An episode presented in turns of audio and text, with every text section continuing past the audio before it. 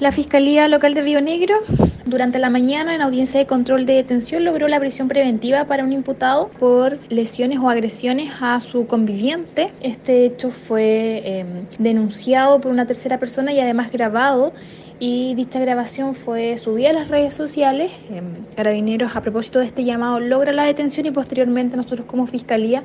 tomamos conocimiento de este antecedente